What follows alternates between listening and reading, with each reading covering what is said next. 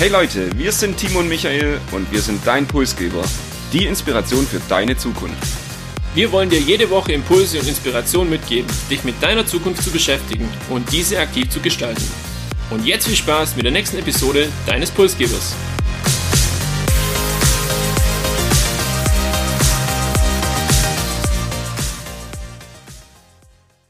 Und damit Servus und Hallo zur dritten Episode zum Thema Zukunftskompetenzen.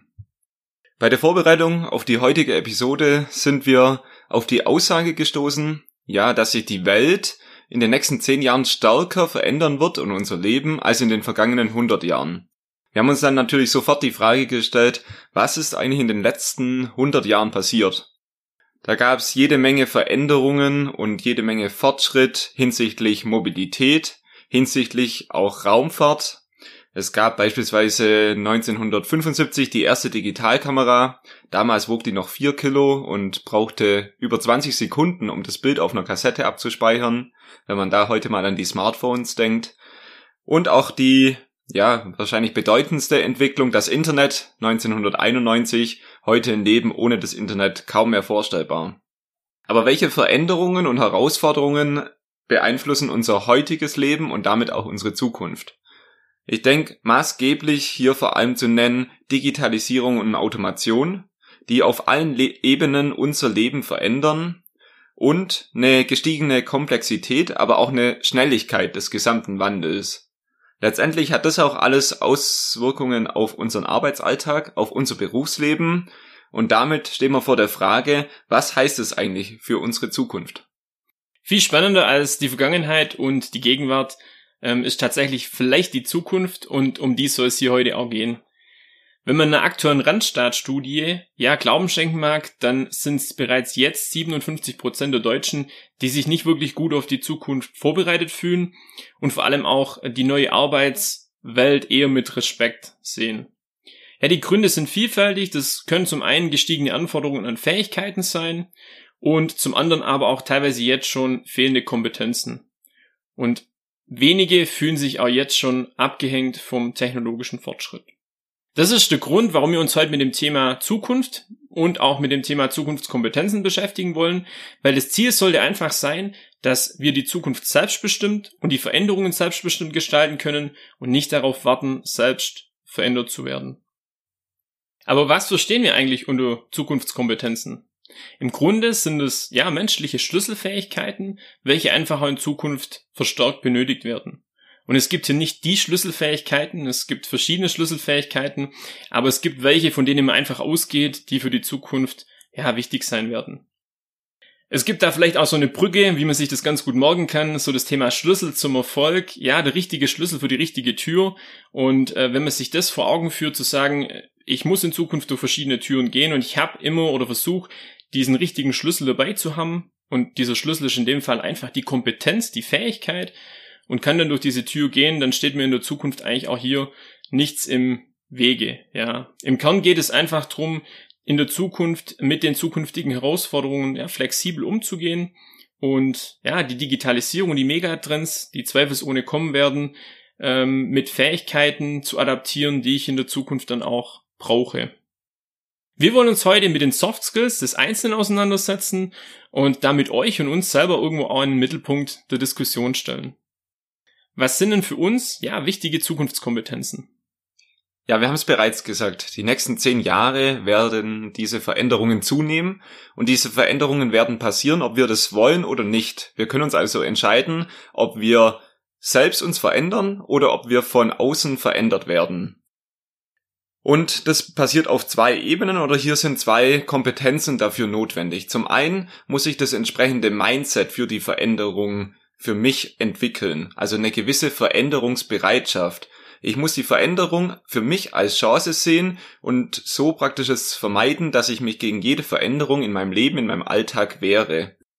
Das zweite ist der Umgang bzw. die Umsetzung dieser Veränderung. Hierzu ist vor allem Flexibilität gefragt. Das heißt, sich an verändernde Rahmenbedingungen anzupassen und ja, diese Veränderung letztendlich aktiv zu leben, aktiv zu gestalten. Ich bin davon überzeugt, auch wenn man jetzt meint, Flexibilität und Veränderungsbereitschaft, das hat man oder man hat es nicht. Ich glaube, man kann das lernen. Zum einen könnte man sich explizit auf die Zukunft vorbereiten oder das ist, was ich hier empfehlen würde, sich mit Megatrends auseinanderzusetzen, aber auch das Thema Weiterbildung immer wieder aktiv zu treiben, sei es in der eigenen Freizeit, im privaten Leben oder auch im Berufsleben. Es gilt also, sich mit den Veränderungen auseinanderzusetzen, bevor diese geschehen. Das zweite Thema, was man hier ähm, entwickeln kann oder woran man arbeiten kann, sind die eigenen Routinen und die Gewohnheiten, die jeder von uns besitzt. Und es gilt, sich die, dessen bewusst zu werden und versuchen, diese bewusst zu verändern oder auch mal bewusst diese einfach nicht passieren zu lassen. Also es ist vielleicht auch mal besser, nichts zu machen, als wieder in das gewohnte Raster zu fallen. Welche ähm, Routine hast du und wie änderst du diese? Ja, also wenn ich gerade an meine Morgenzeit denke am Tag, dann ist es so, dass ich mein Bett auch weiterhin machen werde. Die Routine behalte ich bei. Aber ich verändere zum Beispiel den Weg zur Arbeit. Ähm, allein diese Veränderung inspiriert mich schon und ja, bringt mich auch schon morgens dazu, wach zu werden im Auto und mich mit neuen Gedanken auf ja, den Arbeitstag vorzubereiten. Letztendlich zur Flexibilität noch ein chinesisches Sprichwort. Der Bambus wiegt sich im Wind und er biegt sich im Sturm, aber er bricht nicht. Also hier der Sturm als der Wandel, der vor uns steht, und der Bambus hat es eben mit dem Biegen geschafft, flexibel auf diese neue Rahmenbedingungen zu agieren. Was heißt es für uns? Im Prinzip nichts einfacheres als bleibt flexibel, wie es der Bambus ist, wenn es stürmt. Und ich bin der Kreativitätspanda und ähm, versuche jetzt auf das Thema Kreativität einzugehen. Ja, äh, Kreativität, einer der großen Vorteile des Menschen gegenüber der Maschine. Und zwar einfach aus dem einfachen Grund, viele Einflussfaktoren, die in der Umwelt um uns herum passieren oder Emotionen, die können wir als Mensch relativ gut aufnehmen und entsprechend reagieren. Es entsteht eine sogenannte Interaktion. Und hier haben wir einen riesen Vorteil gegenüber Maschinen, die schaffen es aktuell zumindest noch nicht, diese ganze Einflüsse so zu verarbeiten, dass eine adaptive oder eine, ja, menschliche Reaktion rüberkommen kann. Ein weiterer Punkt, ich weiß nicht, vielleicht hat der ein oder andere von euch das Buch von Frank Thelen gelesen, da geht es um das Thema 10 mal DNA. Und der Kern letztendlich sagt aus, dass es hier wichtig ist, neu zu denken und nicht nur Bestehendes zu überdenken. Was konkret heißen soll, ja, gute Erfindungen sind eben selten, selten durch einfaches Kopieren entstanden, sondern vielmehr durch kreative Ideen, die dann auch mit einer Vision irgendwo umgesetzt wurden. Und wie schafft man's, kreativ zu sein, wenn man nicht der Kreativste ist? Ich gucke jetzt uns zwei hier bewusst mal an. ähm, ja, kreativ ist tatsächlich nicht unbedingt jedermanns Sache, aber ist erlernbar und das ist der große Vorteil von Kreativität.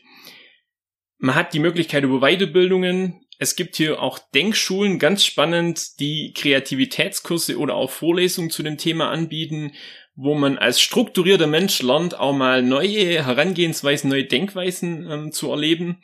Und natürlich auch äh, hier der Austausch mit kreativen Menschen. Ich denke, das hilft da immer, diese Blickrichtung zu ändern und von denen natürlich auch viel zu lernen. Weiterer Punkt, ja, Mut, Neues auszuprobieren, sich selber dann aber auch Fehler eingestehen. Wenn ich Kreativität ja leben will, dann ist es wichtig zu sagen, ich versuche mal was Neues und es ist auch nicht schlimm, wenn ich hier einen Fehler einbaue und irgendwas falsch mache. Man sollte auch stets das eigene Tun und Handeln irgendwo überdenken und analysieren und ja, als Innovation sich selbst vielleicht auch immer wieder neu erfinden.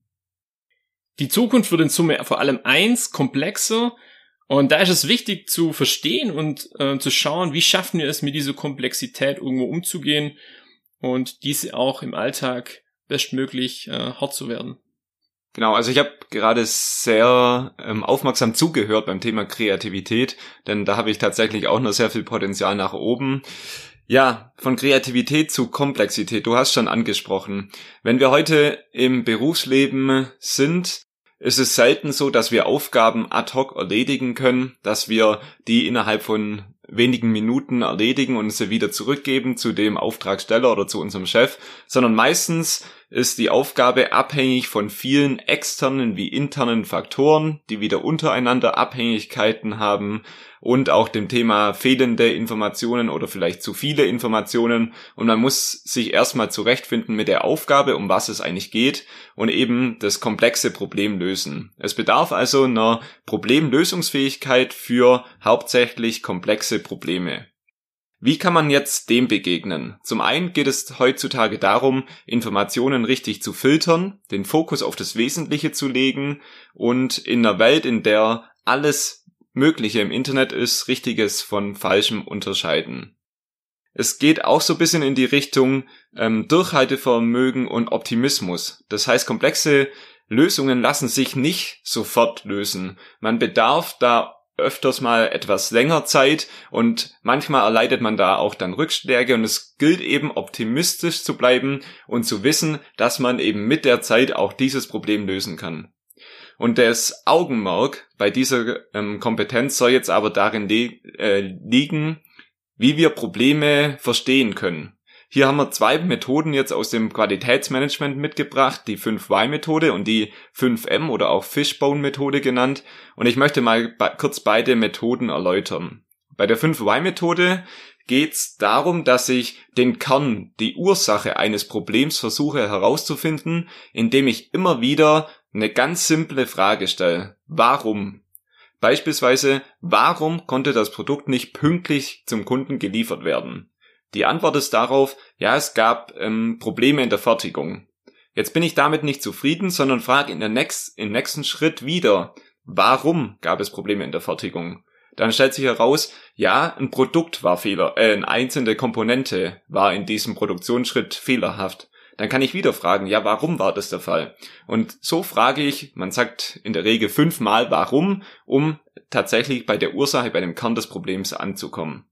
Eine andere Methode, die 5M oder auch Fishbone-Methode genannt, beschäftigt sich damit, das Problem von verschiedenen Perspektiven zu untersuchen. Also verschiedene Faktoren, die mit dem Problem in Verbindung stehen, zu untersuchen. Das kann man dann auf der Ebene von den Menschen, den Maschinen, dem Material, Methode oder auch der Mitwelt oder auch Umwelt machen oder auch beliebige Faktoren ergänzen.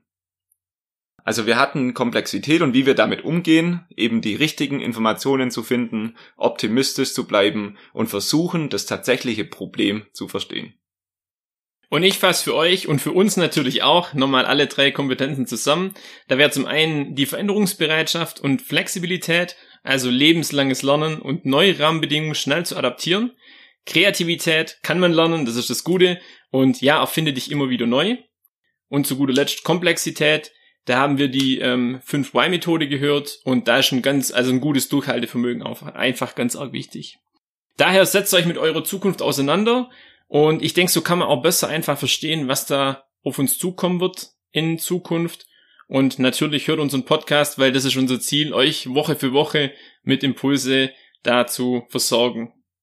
Zu guter Letzt bleibt noch ein Ausblick in die Zukunft. Was könnte denn da kommen, auch an neuen Erfindungen in nächster Zeit? und wozu kann dieser schnelle Wandel, den wir jetzt auch schon erleben und diese Zukunftskompetenzen, von denen wir gesprochen haben, ja in Zukunft auch führen.